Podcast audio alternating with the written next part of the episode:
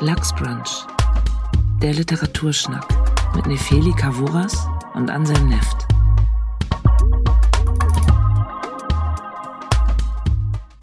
Hallo und herzlich willkommen zu unserer mittlerweile 30. Folge. Yeah. Ich sitze hier mit meinem Kollegen Anselm Neft. Yeah. Und als Gast haben wir heute Stuckrad Barre hier. Hallo Stucki. Hallo. Wir sind jetzt echt dieser Klatsch- und Tratsch-Podcast geworden. Wir, wir fahren auf dem Hype Train. Hype Train und äh, ähm, ähm, ähm, ja. Du sagst das so, als wäre das ein Schicksal, das so äh, von außen über uns hereingebrochen wäre. Sag mir doch mal, wie es ist, Nefeli. Du hast gesagt, Anselm, demnächst kommt noch Wach von Benjamin von Stuckrad-Barre. Aber Das hatte, sollten wir nehmen, das wird ein großer Hype. aber ich wusste nicht, dass es so ein Hype werden würde. Ja, Das hätte ja. ich tatsächlich nicht geahnt. Ich dachte einfach, naja, es wird halt vielleicht gut bespro besprochen. 400 Seiten, ja, das schaffen wir doch mal irgendwie dann zu lesen. Aber ich hatte nicht gedacht, was das für einen Stress auslösen würde. Ja, ja, dass alle, alle schon eine Meinung haben, alle wissen schon ganz Genau. viel und äh, aus allen Kanälen feuert's. Ich selber feuer mit. Und wir wollen trotzdem mitreden. Wir wollen trotzdem mitreden und wir wollen äh, euch da draußen an den Endgeräten dabei helfen, selber ähm, euch eine Meinung zu bilden, ohne das Buch lesen zu müssen. Aber natürlich äh, euch auch vielleicht Appetit zu machen, das Buch zu lesen. Also wir verraten nicht zu viel, aber sicherlich auch nicht zu wenig. Magst du mal erzählen, worum es geht? Ja. Ein Ich-Erzähler, der so mittleren Alters ist, vermute ich, so wird gar nicht so ganz klar. Er hat einen Sohn, der wird einmal im Nebensatz erwähnt. Dann taucht dieser Bube nie wieder auf. Der äh, lümmelt in Los Angeles in einem Chateau Marmont herum, was so eine Art äh, Hotel California ist. Ich weiß nicht, da äh, kommen so abgerockte Gestalten zusammen, teils Promis, also Drew Barrymore läuft da rum, ähm, die Schauspielerin Rose McGowan, Menschen wie mir bekannt natürlich aus dem ersten Scream-Teil, ähm, anderen Menschen bekannt als äh, Hauptanklägerin und äh, Initiatorin der MeToo-Debatte gegen, äh, Debatte oder MeToo-Bewegung gegen Harvey Weinstein. Und ähm, dieser Ich-Erzähler, der, äh, ja, ich weiß gar nicht, der, man, man weiß nicht, wovon er lebt, man weiß ja nicht, was er macht. Der hängt da halt so rum mit so Leuten, die viele Drogen nehmen und tagsüber schlafen und nachts im Pool rumplanschen und irgendwelche lustigen Ideen haben, Wasch, äh, nicht Waschmaschinen, Schreibmaschinen da reinschmeißen und so. Und dann kommt eine Freundin von ihm aus ähm, Berlin dazu, die äh, Basketballs genannt wird, weil die sehr groß ist. Huhu. Und die äh, sagt, oh nee, jetzt hoffentlich kommen jetzt hier nicht die äh, Typen von dem Sender noch dazu. Der Sender, ist so ein Boulevard-TV-Sender, wo ähm, es einen riesengroßen Konzernchef gibt. Das ist ein Freund des Ich-Erzählers. Und dann gibt es einen Chefredakteur. Das ist ähm, eine Type, die in dem Buch eine große Rolle spielt, weil der die Praktik hat, die Praxis hat, äh, sich an ja, junge Frauen, die in dem Sender anfangen, äh, per SMS auch später am Abend heranzuwanzen, ihnen Hilfe anzubieten, sie zu fördern und ähm, dann mit ihnen intim zu werden und sie dann, wenn er irgendwie das Interesse verliert oder wenn die irgendwie zickig werden, in Anführungszeichen, dann äh, äh, aufs Abstellgleis zu schieben und vielleicht zu feuern oder irgendwie ihnen keine Aufmerksamkeit mehr zu geben. Also erst ganz viel Aufmerksamkeit, dann Sex, dann keine Aufmerksamkeit mehr.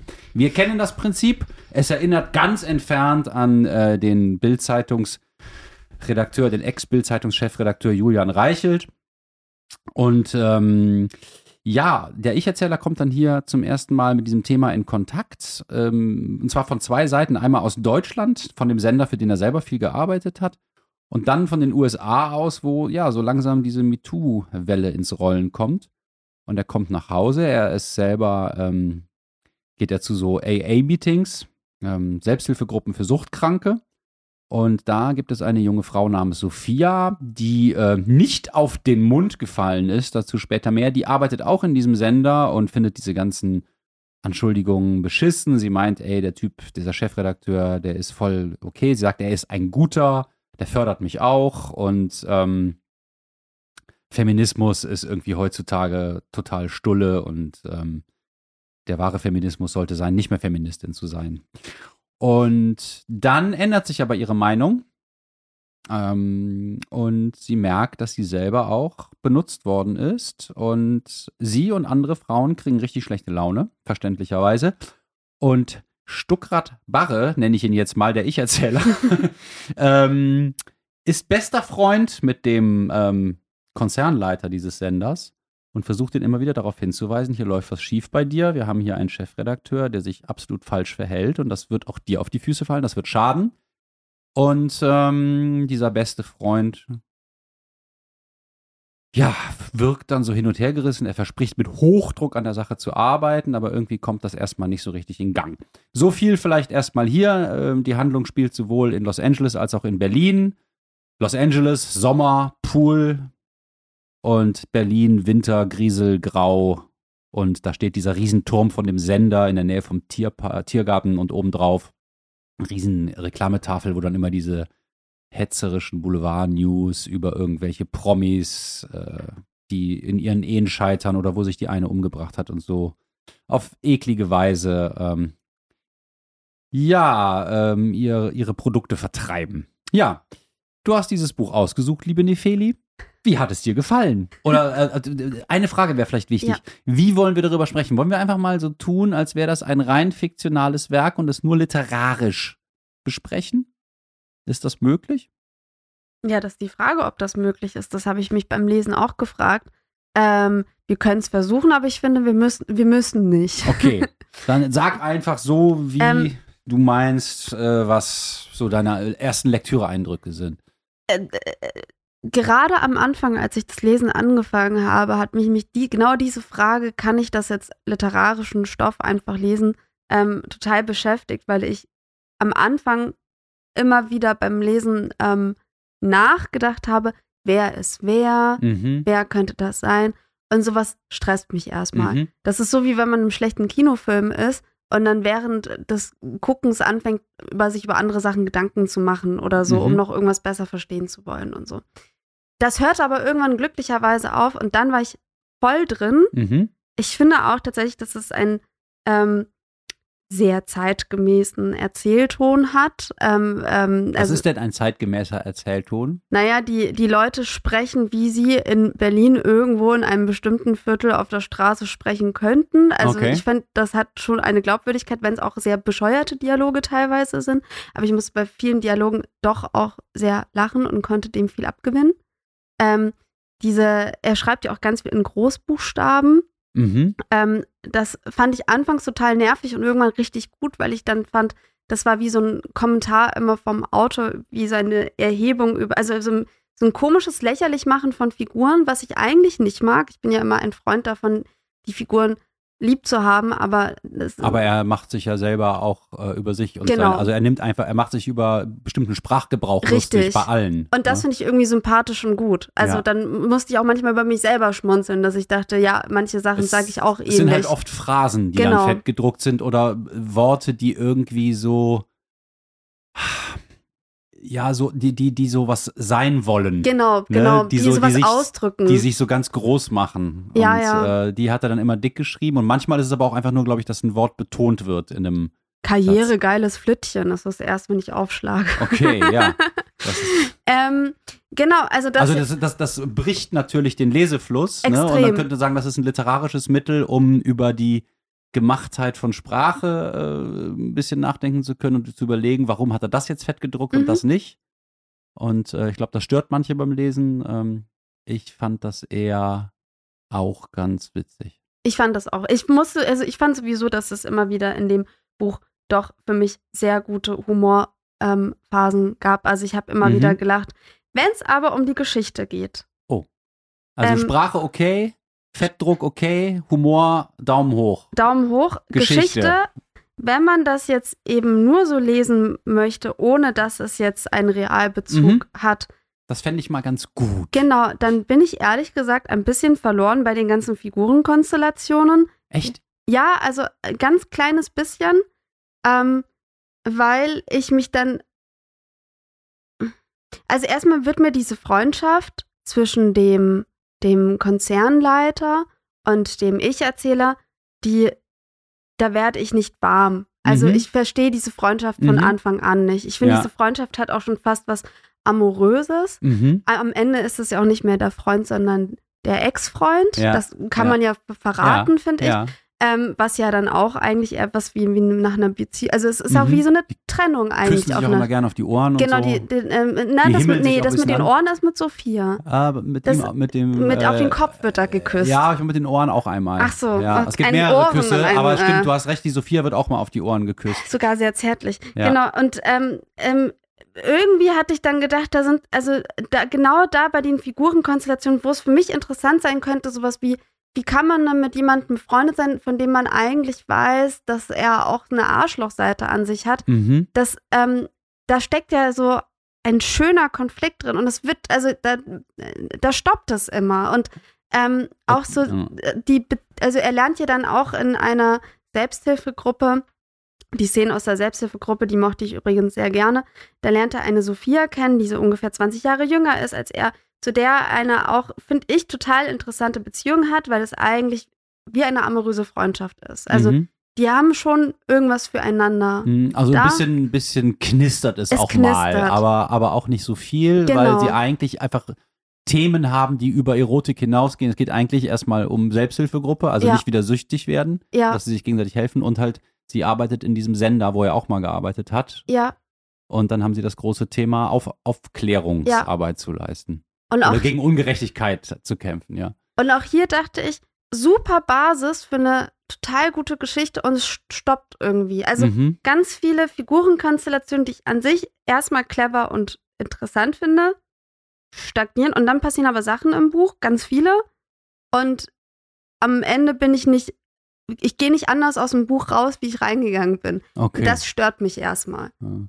Also zu diesen, ich finde nicht, dass es zu viele Figuren in dem Buch gibt. Es sind nicht zu viele Figuren, aber, aber, ich finde, äh, genau wie du, dass die, ja, Entschuldigung, also was Ja. sollst du sagen? nee, ähm, es, äh, äh, obwohl es nicht viele Figuren sind, passieren aber in den Nebenschauplätzen dann gleichzeitig aber immer so viel mit anderen Figuren, irgendwie gerade in Amerika. Also diese ganze Amerika-Passage Ja, war mir man- manchmal ein bisschen zu ablenkend. Oder auch einmal kommt Elon Musk.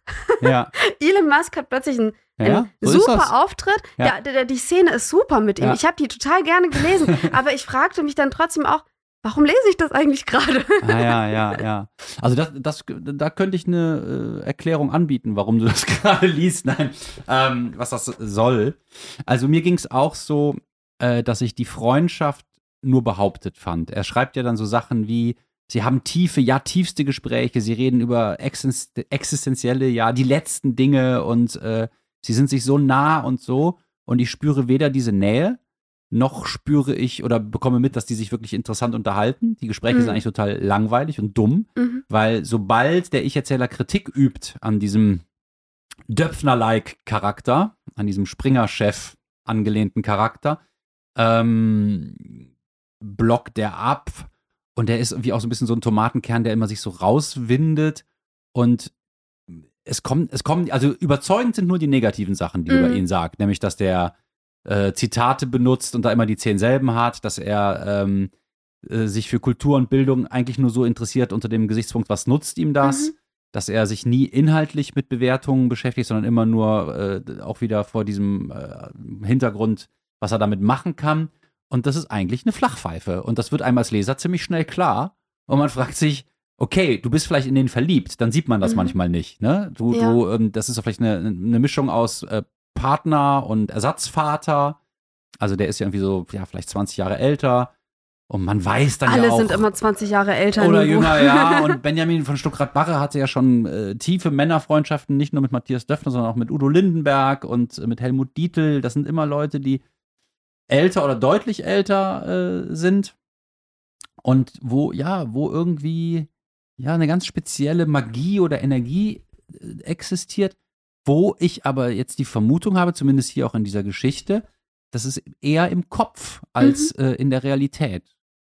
Und ich würde da sogar noch mal einen Schritt weiter gehen und sagen, man merkt eigentlich von Anfang an, dass der Autor, und dann meinte ich, meine ich jetzt Benjamin von Stuckrad-Barre und nicht den Autor in dem, die, die, Ja. die Figur der Autor, ähm, dass der schon mittlerweile einfach ein fertiges Bild von dieser Figur hat und dieses Bild ist eher negativ und am Anfang versucht das noch irgendwie so positiv zu halten, damit man Ja. die Freundschaft abkauft. Ah ja, das könnte so sein, ne? Jemand, jemand hat irgendwie äh, eine, eine Freundschaft oder Liebe gehabt und dann kühlt die ab und dann Genau. sieht er plötzlich, ja, mit, nicht mehr mit der rosaroten Brille, sondern mit einer nüchternen oder vielleicht sogar schwarzen Brille das Gegenüber und schreibt dann aus dieser Mhm. Position heraus. Und vielleicht hätte er noch mal zwei, drei Jahre warten sollen, ne? Ja, weil sich dann das Bild noch ein bisschen differenzierter dargestellt hätte. Ja. vielleicht. Das oder weiß uns, ich oder nicht. uns der Konflikt mehr überzeugt hätte. Ich, ich kann diese Freundschaft auch nicht nachvollziehen. Es gibt so ein paar ganz hübsche Momente, wo ich denke, ja, die, die haben was voneinander. Ich glaube, der, dieser Konzernchef findet es toll, so einen schrägen Vogel und so einen Hans Dampf in allen Gassen zu haben, der ihm auch mal die Meinung sagt. Mhm. Und, und äh, im Prinzip hat er die Rolle des Hofnarren. Mhm. So, weißt du, der eine ist der König und der andere ist der Hofnarr, der einen Freibrief hat, irgendwie äh, auch mal ein bisschen über die Stränge zu schlagen. Und er selber nennt sich ja irgendwie auch so ha, Bordkanone, un ungelenkte Bordkanone oder lose Bordkanone, Mhm. irgendwie sowas, ne? Ähm, mir geht's auch mit der Freundschaft zu Sophia so, dass ich das auch nicht nachvollziehen kann. Und hier muss ich jetzt mal ein bisschen schon in Richtung Rent gehen. Ich, Okay. finde, ich finde diese Sophia so unglaublich bescheuert. ja? ähm, vor allen Dingen am Anfang. Ähm, das muss man eigentlich vorlesen, um Mach das. das, mal. Ich möchte kurz, wenn Ja. du die Sophia einleitest, erzählen. Es gibt ja gerade dieses, ähm, man kann es ja schon fast sagen, legendäre Spiegel-Interview Ja. mit ähm, Stuckrad Barre und ähm, ich habe die Namen der Journalisten leider jetzt gerade nicht parat. Und auf jeden Fall sagt da Stuckrad Barre, ich meine, man muss immer über, also vorsichtig sein mit dem, was er in der Öffentlichkeit sagt, weil ich Ja. glaube, der ist, ähm, der weiß schon ganz genau, was er wie formuliert. Ähm, und da sagt er über den Roman, dass er sich eben nicht für die, diese Typen interessiert, die, Mhm. für, über die wir jetzt lange ausführlich geredet Ja. haben, weil die beim Lesen ja eigentlich beim, finde ich, sehr im Fokus stehen, sondern er interessiert sich eigentlich vor allem für die äh, fiktive Heldin Sophia und dass sie eigentlich die wichtigste Figur sei. Ja, Das, stelle ich mal als Frage in den Raum, das- wenn du gleich über sie Mm, abrantest. Also die ist, die, die hat schon den größten Redeanteil.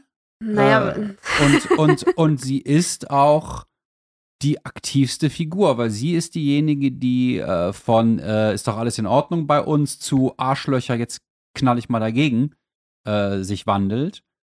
Aber ähm, ja, ich lese hier mal sowas vor, wie er sie sprechen lässt. Na, jedenfalls ich dann so zum Friseur und ich war maximal Drama Queen-mäßig drauf, hab eine Freundin angerufen und ohne Witz jetzt echt ein bisschen geheult sogar. Und dann abends habe ich plötzlich so richtig abgepanikt auf dem Sofa. Ich lag da so und hatte das Gefühl, dass ich ganz tief falle, so in mir drin und dass ich aus meinem Körper raus muss. Das ging bestimmt eine halbe Stunde. Ich bin so krass gecrashed. Ich weiß, das klingt voll lächerlich, weil hey, es ging um meine Haare, aber das war, das war so ein Auslöser irgendwie, ja. Und dann hatte ich mich ein bisschen beruhigt und war aber so komplett durch und da meldete sich halt die fucking Sucht wieder. Ein Joint nur, dachte ich, einen halben und war schon so am alte Handys durchsuchen nach einer Nummer, irgendeine alte Konegi reaktivieren. Das war, als ob ich jemand anders wäre. Das klingt jetzt super bescheuert, aber ihr wisst ja alle, wie das dann abläuft. Das ist so, als ob man schon drauf wäre. Kein Umweg über die Ratio mehr und so. So richtig massiver Suchtdruck wie schon ganz lange nicht mehr. Das ist jetzt noch fast eine der äh, Stellen mit wenig Jugendsprache. Äh, Später reiht die aneinander 10 out of 10 übelst, Alter. Und das sind für mich irgendwie Jugendslang-Sachen aus drei Jahrzehnten, also das Beste von Mhm. den 90ern, 2000ern und heute. Weil übelst ist, glaube ich, so, als Stuckrad von Barre 18, 19 war, also Anfang der 90er. Alder sagt man in Hamburg seit 20, 30 Jahren, keine Ahnung. Äh, und Digger. Und ähm, dieses ähm, 10 out of 10. 10 out of 10 und diese vielen Anglizismen ist dann eher so die Jugendsprache, ja, der letzten acht, neun Jahre, was weiß ich. Und das ist so viel davon und sie wird als von ihm immer als so klug und so, so witzig beschrieben und ich finde fast nie, dass sie witzig ist und ich Mhm. finde, äh, diese Sprache ist halt nicht klug, weil das sehr, sehr viele geborgte Worte sind. Das ist einfach, das ist ein bereits ausgetretener Pfad. Mhm. Also Alda zu sagen ständig oder halt, was weiß ich, Drama Queen-mäßig und so, mag realistisch sein, dass Leute so reden, aber das sind Leute, die ich langweilig finde. Und dann sagt sie auch inhaltlich eigentlich nur Scheiße am Mhm. Anfang. Ähm, er stellt sich als wahnsinnig klug dar und die durchschaut alles und man fragt sich, okay, wenn die alles durchschaut, warum vögelt die mit Julian Reichelt? also ganz ehrlich, äh, da, vielleicht habe ich da auch ein Problem. Vielleicht bin ich da biased, wie Julian Reichelt gesagt hätte. Also dieser Chefredakteur hier, der ganz klar Julian Reichelt ist, das sind eins zu eins Sachen. Da ist also wirklich, wenn, wenn, wenn Stuckrad Barre sagt, nee, er hat da einen fiktiven Roman geschrieben, ich würde sagen, das hat, hat, hat nur juristische Gründe. Das, äh, das ist, also das ist bis, bis hin in, in, in mit Details Mhm. hinein, das, was man auch äh, im Internet bei Wikipedia in Berichten von Financial Times oder so lesen kann. Genau die Story und auch Döpfner ist genau der Döpfner hier. Also ich, da ist, da passt kein Blatt dazwischen, würde ich sagen. Und na, genau wie ich diese, also äh, genau wie ich die Freundschaft zwischen dem Ich-Erzähler und dem Döpfi nicht verstehe, verstehe ich nicht, was er an der Sophia findet, weil die ähm, A in einem Boulevardsender arbeitet und das wahnsinnig geil findet. Und ich frage mich, es gibt tausend Jobs, warum musst du das machen? Und dafür hat sie keine Erklärung, die mich Mhm. interessiert. Dann sagt sie so Sachen wie, ja, als Frau, wenn man gut aussieht, hat man nur zwischen 20 und Anfang 30 irgendwie die Gelegenheit, mal richtig einen loszumachen. Und dann, da, äh, gefällt mir das? Nein, finde ich scheiße. Will ich das trotzdem machen? Ja, klar. Ich denke so, was stimmt denn mit dir nicht? Mach doch Ja. einfach das, was du richtig findest. Oder umgib dich mit Leuten, die in Ordnung sind. Was hast denn du für Werte? Mhm. Und ich finde, die Leute hier sind vielleicht intelligent, aber die sind moralisch so dumm.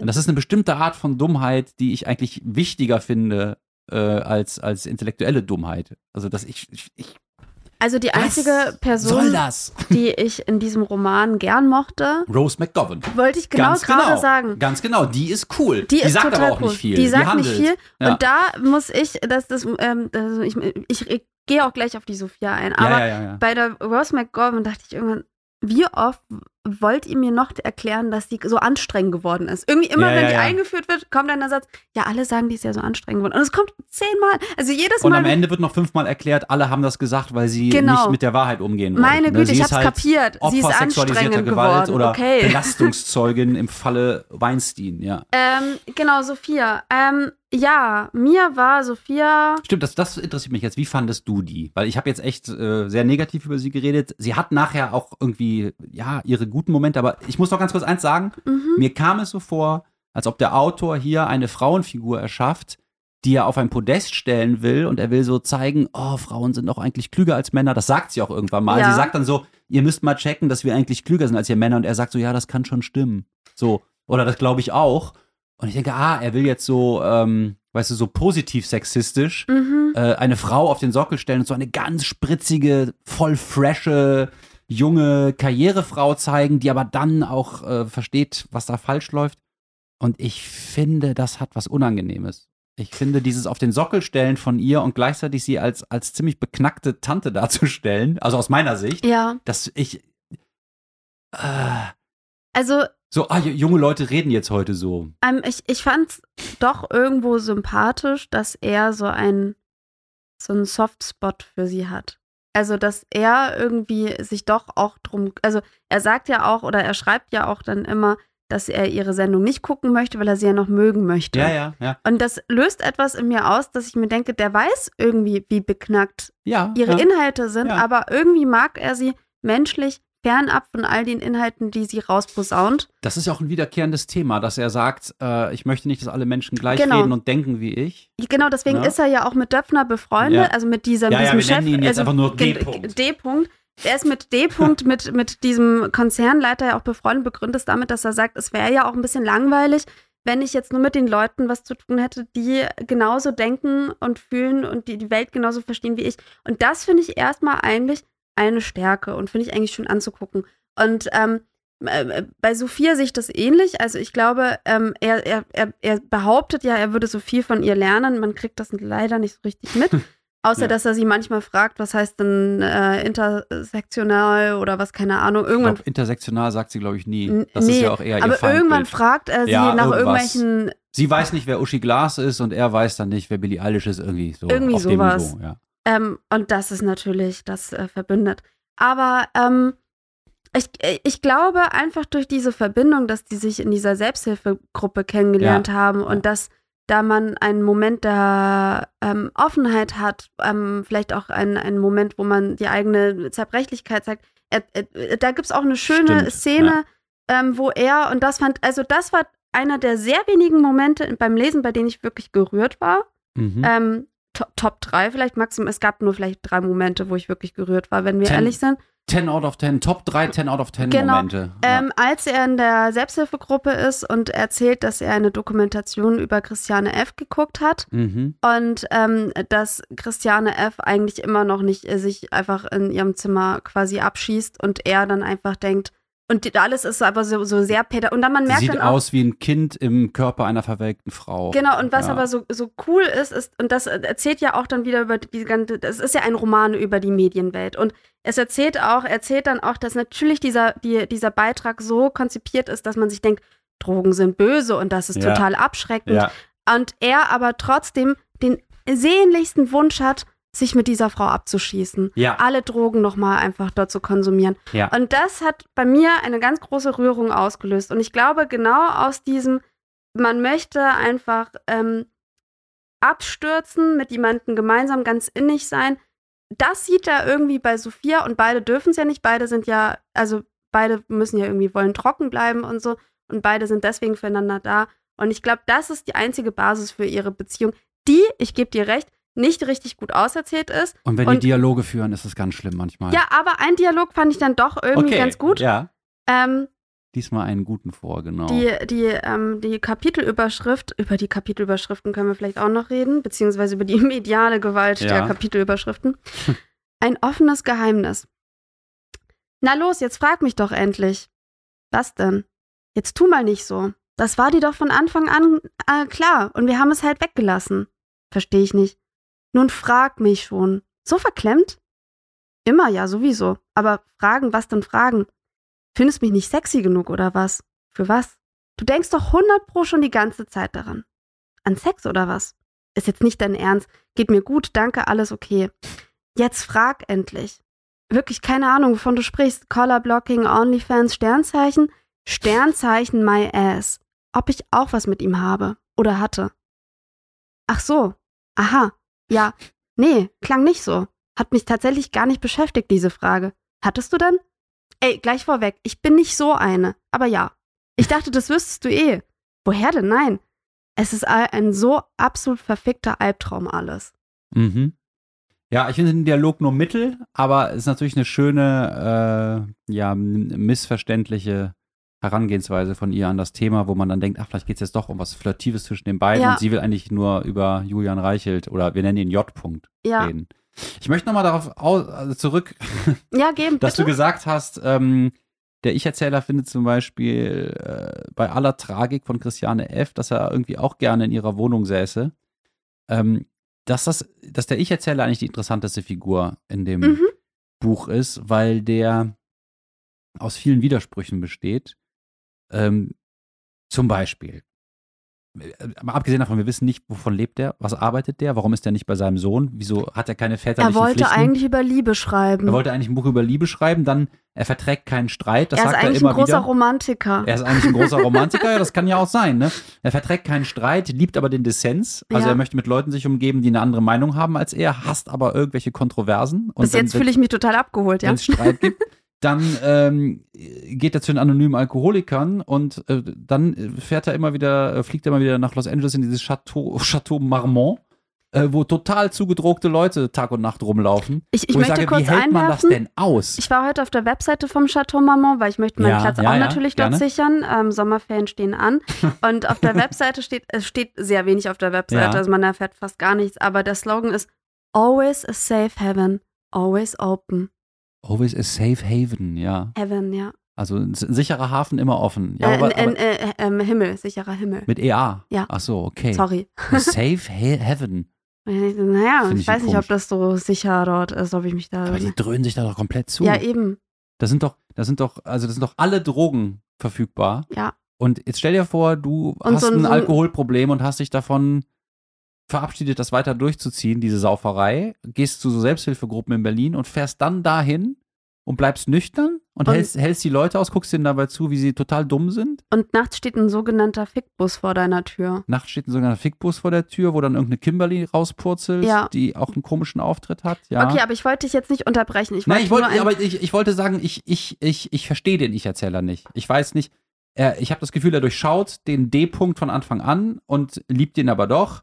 Er findet Sophia sehr, sehr klug, stellt sie aber eigentlich in seinen Worten als pff, verlaberte Bitch dar. Er verträgt keinen Streit, liebt aber den Dissens. Er äh, möchte irgendwie was Konstruktives machen, hat aber total selbstzerstörerische Tendenzen. Und äh, er ist sehr feinsinnig, was Sprache angeht. Mhm. Äh, in manchen Punkten, zum Beispiel sagt er dann, äh, Leute, die das Wort ticken benutzen, so nach dem Motto, äh, ich ticke genau wie du, das kann er überhaupt nicht ab.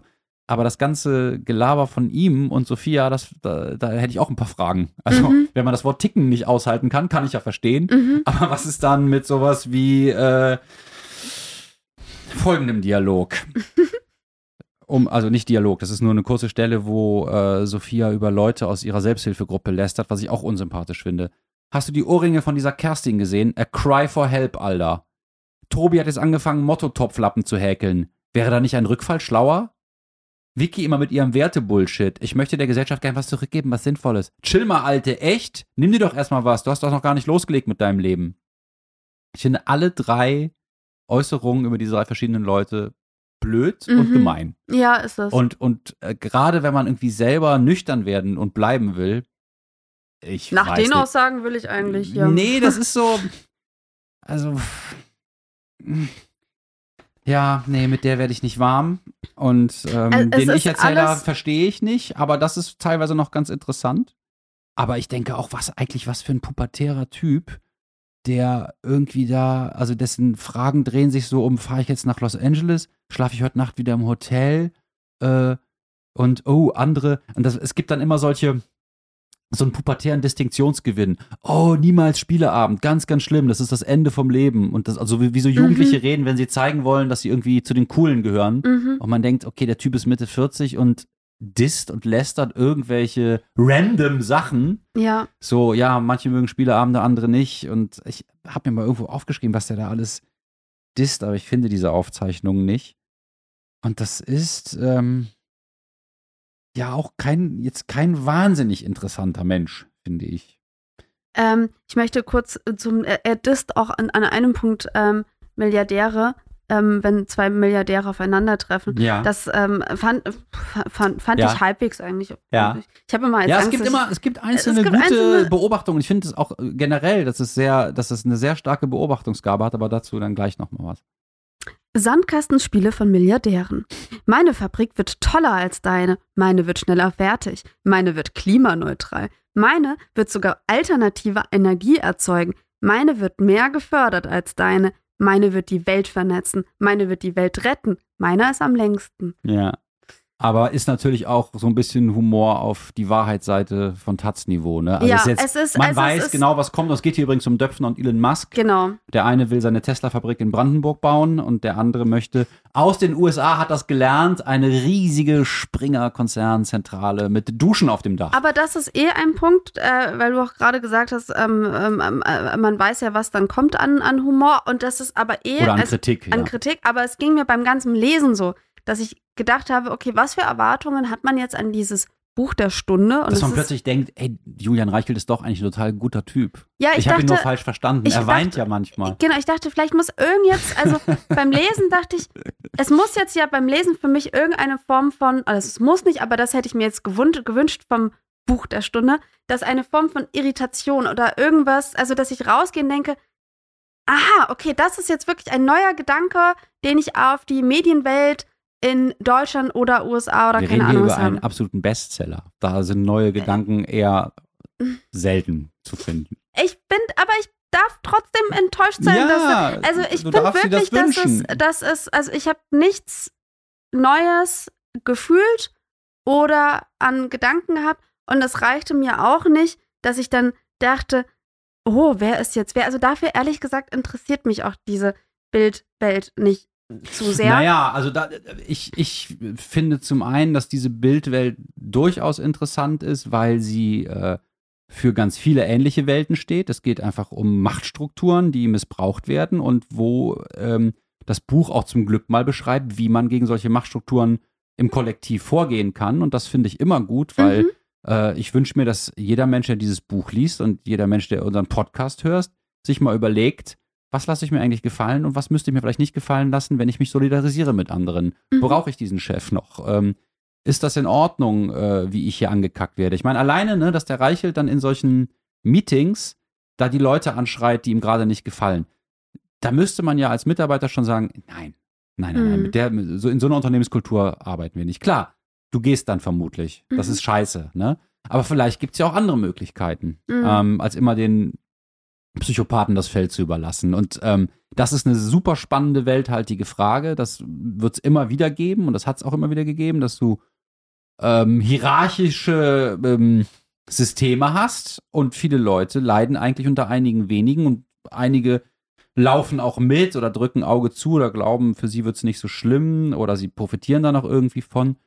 Und es ist eigentlich immer so billig. Ja. Also, du, er sagt jungen Frauen, äh, ich fördere dich und die, ich sag's jetzt mal ein bisschen äh, provokativ, äh, legen sich sofort wie ein Dackel auf den Rücken. Und man Aber- fragt sich auch, sag mal, äh, dieser, dieser komische Insektenmann da, okay, es scheint dann doch wichtig zu sein, wer die Macht hat. Auch, auch für die, fürs, fürs erotische Begehren. Also irgendwas ist da ja anscheinend. Und da hört für mich auch, also da gibt es auch für mich eine Grenze im Roman, wo ich mir denke, das wird mir hier nicht, nicht eben nicht erzählt. Also es wird eben nur so erzählt, dass ich als Leserin fassungslos da sitze und mir denke, ja, warum lassen sich dann die Frauen auf ihn ein? Also ich kann es dann nicht so, Es wird einfach vorausgesetzt. es wird ne? vorausgesetzt. Also klar, ich, sie, also was glaube ich die schon sind erklärt wird. abhängig natürlich. Ja, also sie, Ähm, sie, sie, sie denken sich, ah, ich bekomme, also gerade am Anfang, ganz allererste Kapitel. Genau, das ne? allererste Kapitel fand Ja. ich auch sehr gut. Ja. Also da war ich Da total bekommt drin. man schon rein, dass also Ähm, Selbstaufwertung. Genau, und- das sich besonders fühlen. Aber ähm, ich dachte auch, dass gerade die Figur von, von Reichelt, äh, der, der, also ich, ich will ja nicht von Reichelt sprechen, Ja, aber diese, dieser Menschentyp, dieser Menschentyp, der hier ähm, Ja. anscheinend irgendwie ganz viele Frauen, ähm, also ganz vielen Frauen irgendwie Nähe gibt und auch Nähe einfordert, ähm, auch eben auch körperlich. Ähm, das muss er ja irgendwie schaffen, dass die sich ja eine Zeit lang wohlfühlen. Also da muss ja erstmal so ein, eine Ambivalenz sein. Und dann frage ich mich auch, was stimmt mit diesem Menschen nicht, dass es Ja. ihm nicht reicht. ja, Also nicht reichelt. nicht reichelt. Das, also was ist das auch eigentlich für eine traurige Gestalt, eigentlich auch eine erbärmliche Gestalt, Mhm. die immer dann das Neue sucht. Mhm. Und das hat man ja bei vielen großen Männerfiguren der Weltgeschichte. Mhm. Die- Picasso war gerade 50. Todestag. Auch so eine Type. Ich, Ähm, ich wollte noch sagen, wenn man, glaube ich, äh, die Frauen besser verstehen will, die in solchen Fällen sich dann doch auf den Chef einlassen, dann kann ich noch mal empfehlen, Caroline Rosales Sexuell verfügbar, wo es Mhm. auch viel um die ähm, journalistische Welt geht und auch um solche Mackertypen und auch um diese komischen, zwiespältigen Gefühle, die dann in der Ich-Erzählerin dieses äh, erzählenden Sachbuches sind. Und da konnte ich mich ganz gut reinversetzen, auch wenn es mir immer noch fremd bleibt, aber ich konnte immer ein bisschen besser verstehen, dass es so eine Mischung ist aus, man will nichts falsch machen, man Mhm. ist dazu erzogen zu lächeln, man hat den Blick auf die Karriere, man hat vielleicht eh so ein bisschen von der eigenen Mutter schon gelernt, ja, Männer sind so ein bisschen so und wenn du dann freundlich bist und vielleicht, vielleicht auch mal denen ein bisschen zur Verfügung stehst, dann, das ist nicht so schlimm, das kannst du Mhm. schon machen. Ne? Und dass man dann so taktisch wird mit, mit Sexualität und Mhm. äh, Intimität und äh, sich gar nicht mehr genau fragt, was ist jetzt, was, worum geht's jetzt hier? Ist es Liebe, ist es Macht?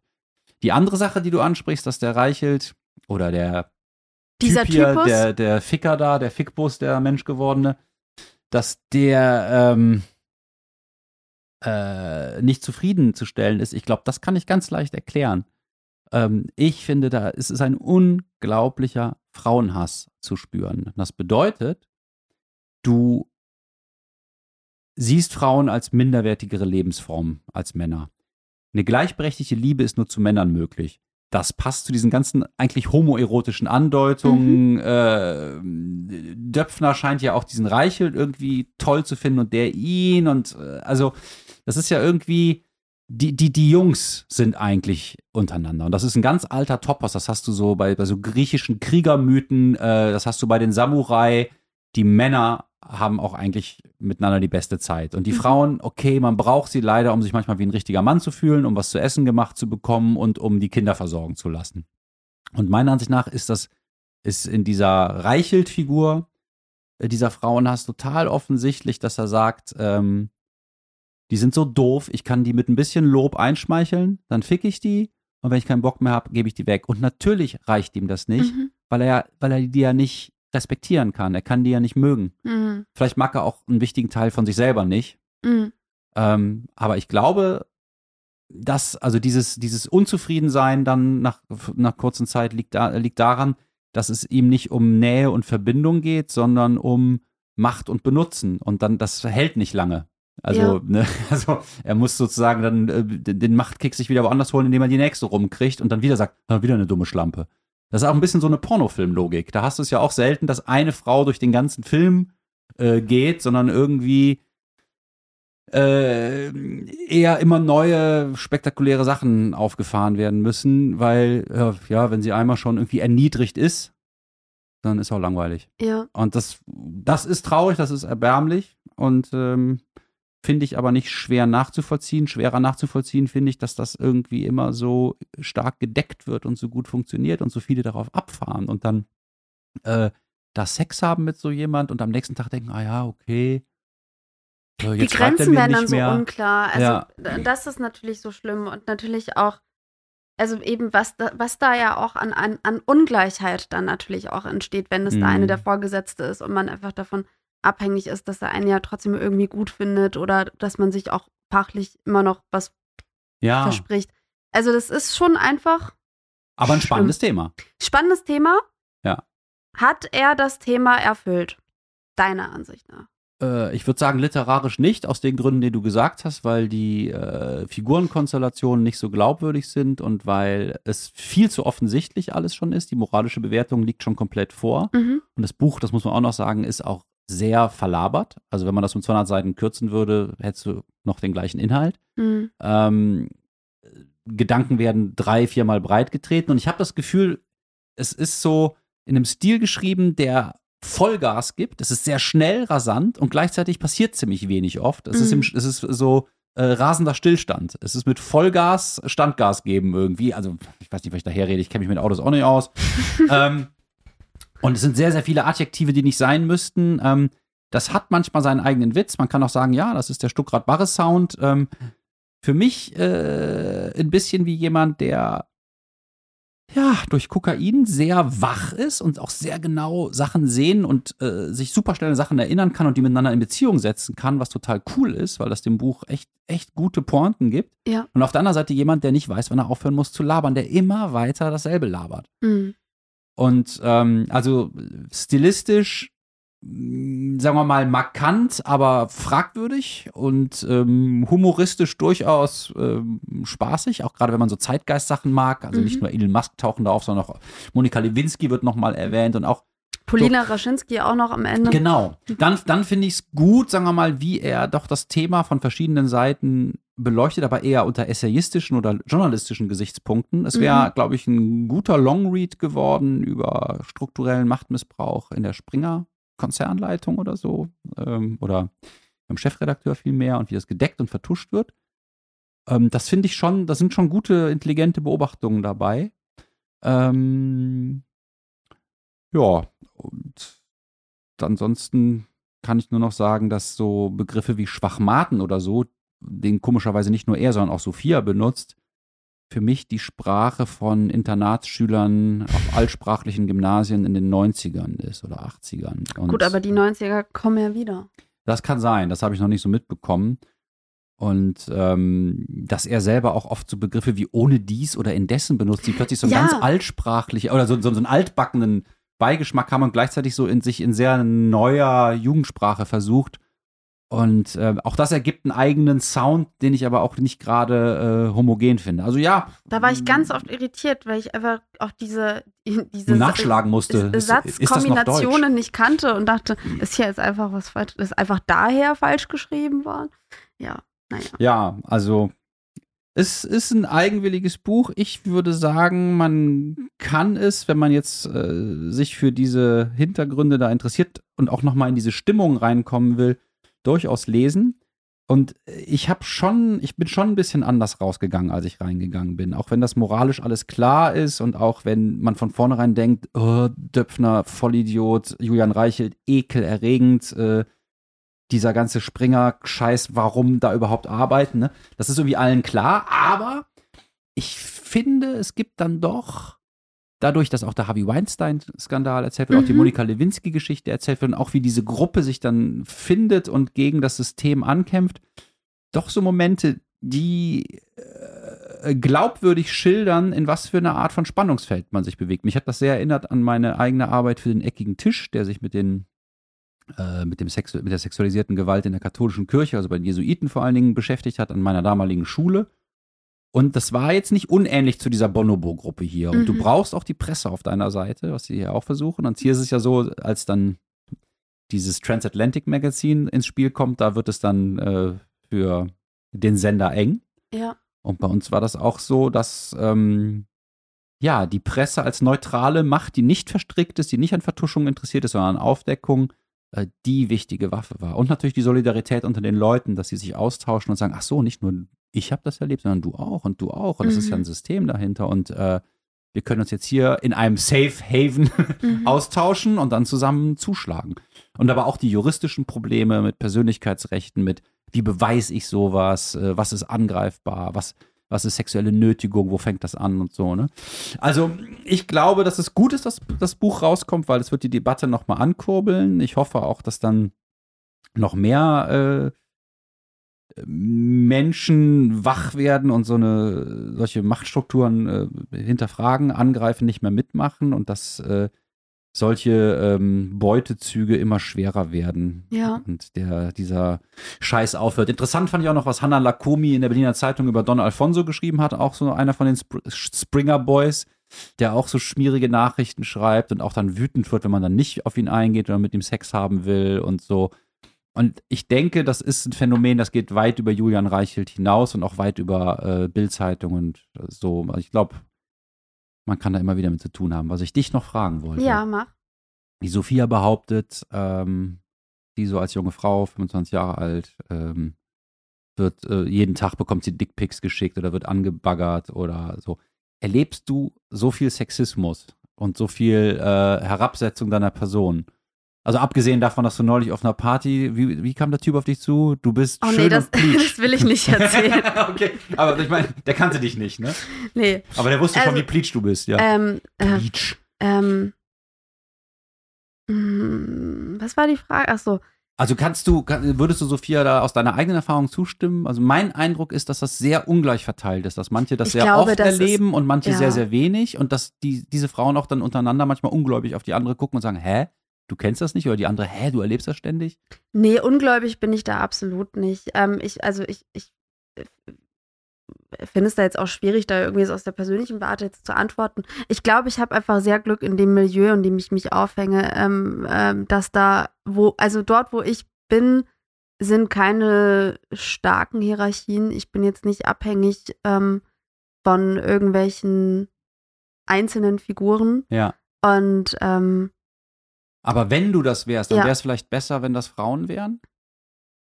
Also weil dann zumindest wa- wa- ein, ein Problemfeld ja, wegfallen ein Problem fällt weg, oder aber eher ich finde, aber würde, naja, ja? ich finde aber auch, dass also ähm, dass, dass Frauen untereinander ähm, auch sehr Ja, kann auch fies gefährlich sein, sein. kann. ja. Also gerade auch so St- Stutenbissigkeit unter Frauen finde ich ein Dieses hochinteressantes. Wort. Ja, aber ich finde es wirklich ein Ja. hochinteressantes ähm, Ph- Phänomen. Also das nicht gönnen können unter Frauen ähm, äh, finde ich in Gruppen mit Dynamik wahnsinnig fies und unangenehm. Und ähm, ähm, ja, Dickpics, klar, habe ich auch schon Ja? zugeschickt bekommen, ja. Ist aber schon auch ein Weilchen her. Okay, Glück. ja. Aber wer, wer macht sowas? Sind das Anonym? das frage ich mich auch. N nee, witzigerweise nicht. also, man, also hier sagt sie auch mit Klarnamen kommt ja, natürlich, klar. dann. ja. Äh, Ja, ja.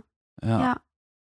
Und, und, Und, und ähm, das, aber das, ich dachte dann auch, ich meine, das ist auch schon ähm, Jahre her, da dachte ich halt, naja, das passiert halt. ja, ja. Und da, also ich muss sagen, als die MeToo-Bewegung angefangen hat, ich habe das am Anfang gar nicht ernst genommen. Mhm. Also, ja, ich, das habe ich bei ähm, einigen so mitbekommen, dass die so eher so, ja, ach komm, jetzt einmal mal, mal, mal auf den Po geklatscht, jetzt beruhigt euch mal wieder. ja, So. beziehungsweise ich dachte, ich, wir wissen das doch schon alle.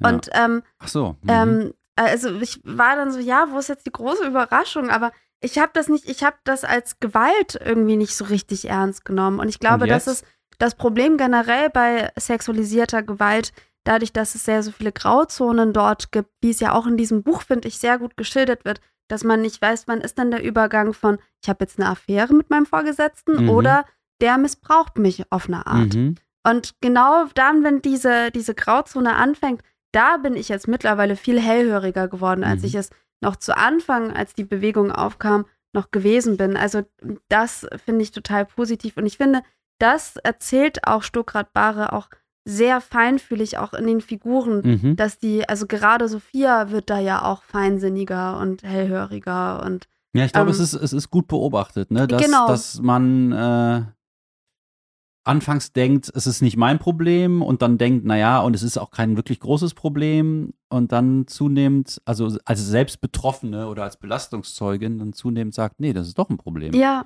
ja, Also so habe ich das auch erlebt bei ähm, ja, Teilen dieser, dieser Männer. Ne? Also Ja. eigentlich war vor der MeToo-Bewegung gab es ja den Kampf gegen den Missbrauch in der katholischen Kirche in Irland schon viel früher, in den USA auch, in Deutschland dann so ab 2010.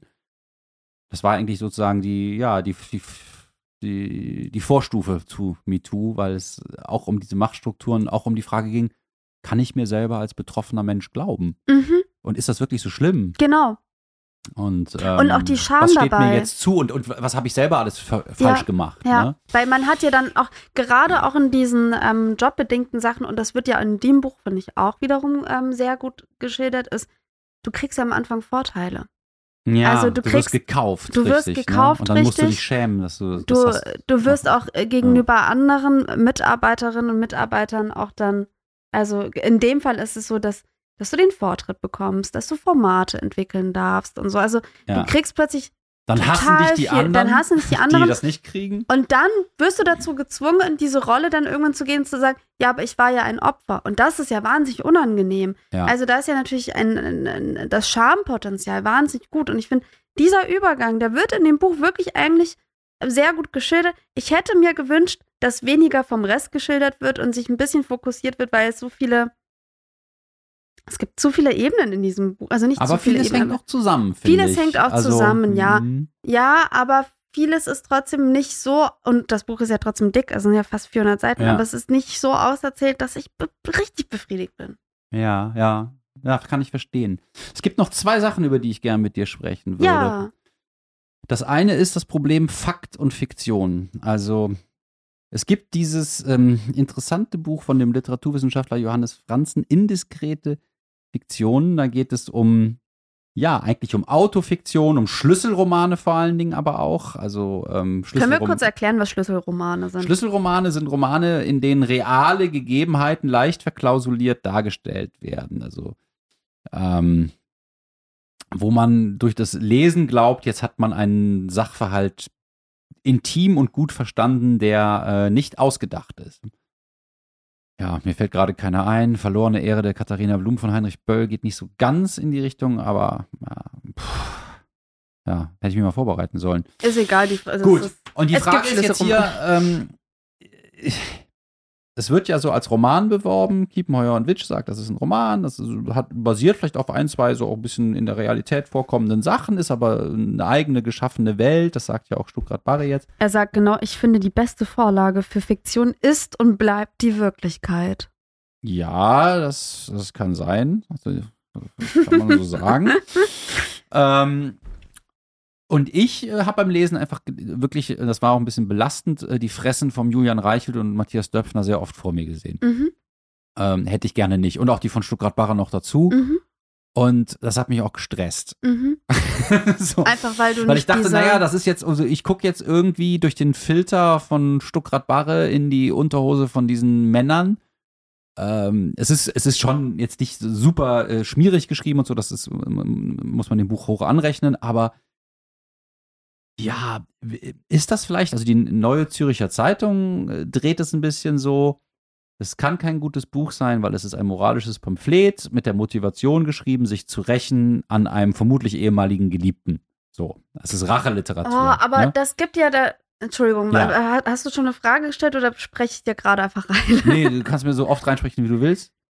Ähm, ich, die, Fra die Frage ist, ist das aus deiner Sicht irgendwie, macht es die Literatur schlechter, wenn sie so nah an der Realität ist, dass man die Figuren wirklich sehen kann?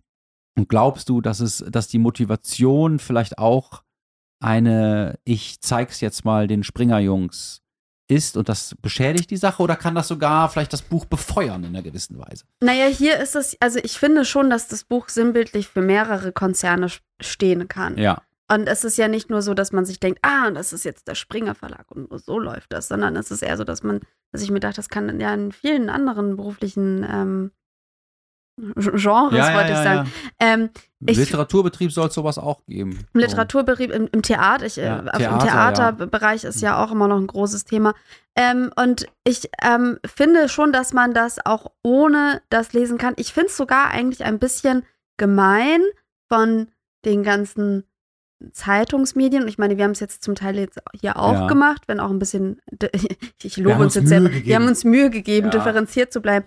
Aber ich finde in den Medien oder in vielen Zeitungsartikeln das schon ein bisschen sehr leicht gemacht, dass man eigentlich gar nicht das Buch bewertet, sondern eigentlich eher den, den Fakt oder den vermeintlichen Fakt, Benjamin von Stuckrad-Barre schreibt ein Buch über Medienlandschaft. Und die Mhm. Medien nehmen das auf und bewerten das, Mhm. aber gar nicht mal unbedingt das Buch selber.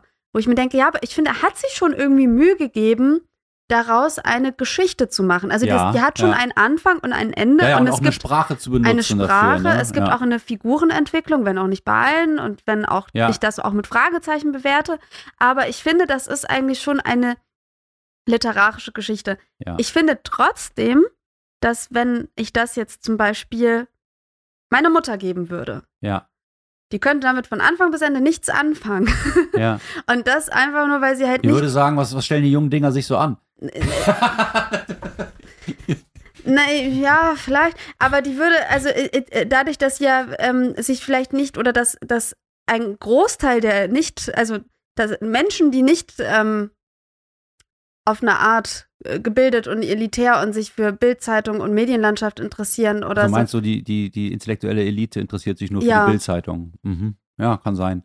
Und für die Hintergründe da. Ja, genau. Ja. Und ich glaube, viele lesen das Buch auch nur deswegen, weil sie dann hoffen, dass sie irgendwelche Hintergründe noch erfahren. ja. Und das finde ich ein bisschen billig, weil ich finde das Buch und das genau, was du auch erzählst, dass diese Gruppenbildung von, von ähm, wie heißt es? Belastungszeugin, Genau, ne? Belosten, be- es Ja. heißt in dem Buch ähm, absichtlich nicht Opfer, sondern Belastungszeugen. Das, zusammen, das Zusammenfinden von Belastungszeugen und so, das ist ja eigentlich etwas, was auch in, in, in, in, Kunst viel mehr thematisiert werden sollte, damit man sich daran vielleicht auch ein Beispiel nehmen kann.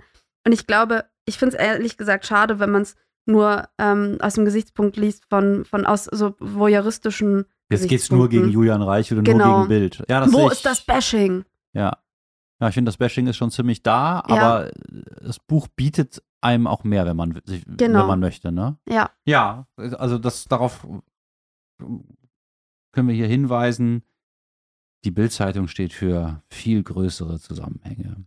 Und die zweite Sache, die Ja. ich dich noch fragen wollte, ist, wie fandst du die Image-Kampagne, dass dann irgendwie da Björn Oh. Mädel oder Jasna Fritzi Bauer auf Instagram die Kapitelüberschriften. Es äh, fängt ja fu- viel die- früher an. In, ja, ja, okay. Es fängt viel früher an. Ich gucke ja immer ganz, ganz emsig, wie ich bin, gucke ich ja immer die ganzen Verlagsvorschauen an. Und dann, wann war das im September oder Oktober? Ich weiß nicht. Ab, als ich die Frühjahrsvorschau, ähm, ähm, also Vorschau, das erkläre ich noch kurz, das ist das quasi das Programmheft von Verlagen. Also in einer Verlagsvorschau werden ähm, die Bücher präsentiert, die dann im, im Herbst oder im Frühjahr erscheinen. ja. Und normalerweise siehst du dann Cover, Titel, Erscheinungsdatum und eine kurze Inhaltszusammenfassung. Mhm. Und dann kann man dann, wenn man Journalist ist oder Buchhändler ist, kann man dann sagen, ah, okay, das ist interessant, das merke ich mir vor, dann sage ich, dann schreibe ich dem Verlag eine E-Mail und sage, ich hätte gerne das Buch irgendwie so früh, wenn sobald es gedruckt ist, damit Ja. ich das irgendwie bekommen kann und schon mal lesen kann und vielleicht Ja. schon mal eine Rezension Ja. schreiben kann oder schon einfach n- früh genug in Buchhandlung habe. Ähm, bei dem Buch war alles anders. In der Verlagsvorschau. Und da wurde ich ja erst, ähm, also ich glaube, wenn es einfach nur ein Buch von Benjamin von Stuckrad-Barre gewesen wäre, das hätte mich wahrscheinlich gar nicht so interessiert, weil ich noch nie was von dem Typen gelesen Stimmt, habe. äh, ich habe nur Soloalbum gelesen und das ist 24 Jahre her und das fand ich damals nicht so dolle. Ich habe nie was von ihm gelesen. Mhm. Und dann auf jeden Fall ähm, habe ich dann nur gesehen, in der Verlagsvorschau war einfach kein Cover. Also da stand Ah. einfach nur, da war ein le leeres Bild, also ja. weißes Cover und da stand einfach ähm, noch kein Titel oder so und einfach nur Benjamin von Stuckrad-Barre und dann Erscheinungstermin. ja. Keine Inhaltszusammenfassung und aber die Lesungstour. Alle Termine für die Lesungstour standen auch schon drin. Und ich dachte, was zur Hölle? Das Ich- ist doch cool. It, mega cool. Und Ja. ich war total fasziniert und dachte so, okay, da muss, also was kommt da? Warum diese Geheimnishaltung? Ich dachte erstmal so, hat er vielleicht das Buch zu spät abgegeben und einfach einen Vertrag mit dem Verlag gemacht und es Ja, ist aber noch nichts im, fertig. Im Chateau Marmont ge- Genau, irgendwie- genächtigt. Keine, also, ja. Und dann irgendwann wurde das ja dann, ich glaube, erst vor ein paar Wochen so richtig gedroppt mit, Mhm. worum es in dem Buch geht. Dann habe ich dir gesagt, ich glaube, das würden, können wir besprechen. Das finde ich, glaube ich, zeitgemäß und Mhm. spannend. Und ähm, erst am Erscheinungstag selber gab es in den Buchhandlungen, wir haben auch selber die Ja. PDF-Datei des Buches erst Wir am haben das in Erscheinungstag. sehr kurzer Zeit lesen müssen, ja, in sehr, sehr kurzer um Zeit. sofort geilen Premium-Content für euch zu liefern. Ähm, es gab, also in diesem Spiegel-Interview erzählen die auch, dass es total faszinierend ist, weil es bei diesem, ähm, die haben, also der Spiegel hat das Buch ähm, vorab bekommen dürfen Mhm. und das PDF, wenn es ein PDF war, mhm. ähm, das war mit so speziellen Codes gesichert und man konnte noch nicht mal einzelne Wörter rauskopieren.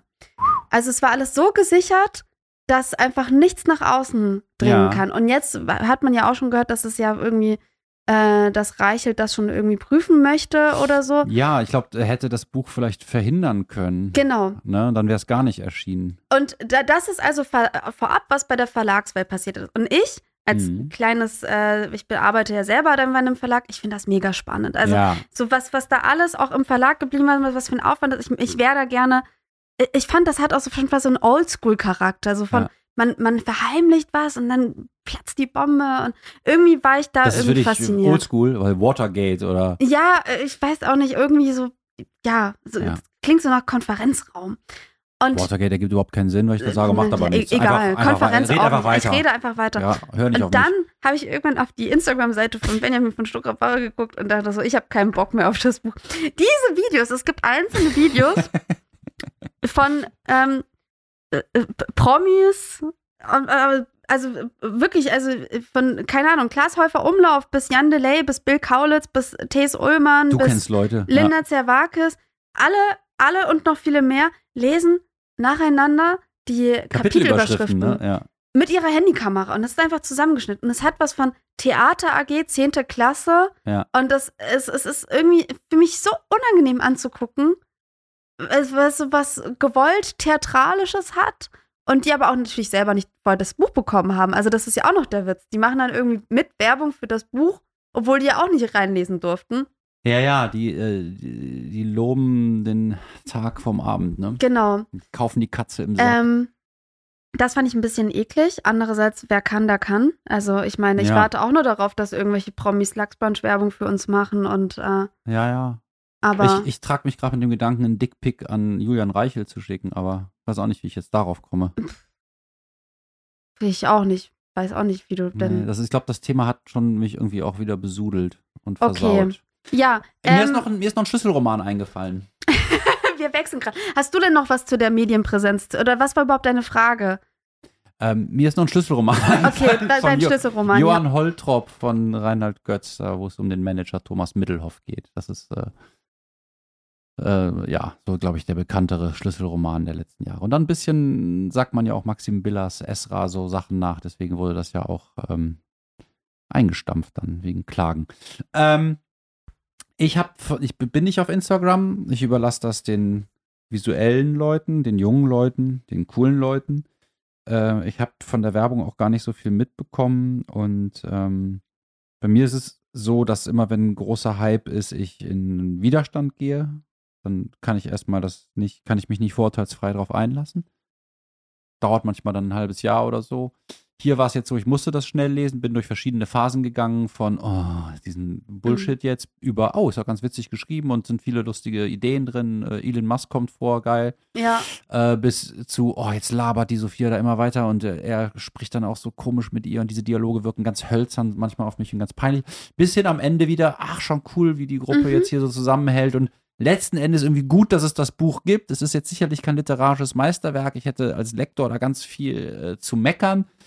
Aber es hat seinen eigenen Sound und ähm, die Werbemaschinerie ist halt Teil von einem Kampf, der natürlich über Literatur hinausgeht, aber Literatur benutzt als Mittel zum Zweck. Und ich habe keine abschließende Meinung dazu, ob ich das gut oder schlecht finde. Ähm, da muss ich mir, glaube ich, in den nächsten Wochen noch Gedanken machen, wie ich das einschätze und Ich- was dabei jetzt auch rauskommt. Also wie das jetzt weitergeht und Ähm, ob das moralisch gut ist, äh, was der Stuckrad-Barre da macht.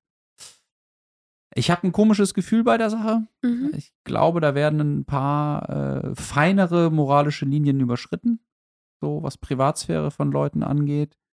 Ähm, jetzt kann man sagen, ist es ja für eine wichtigere Sache. Man muss solchen Schweinen das Handwerk legen. Andererseits, wer verdient gerade daran?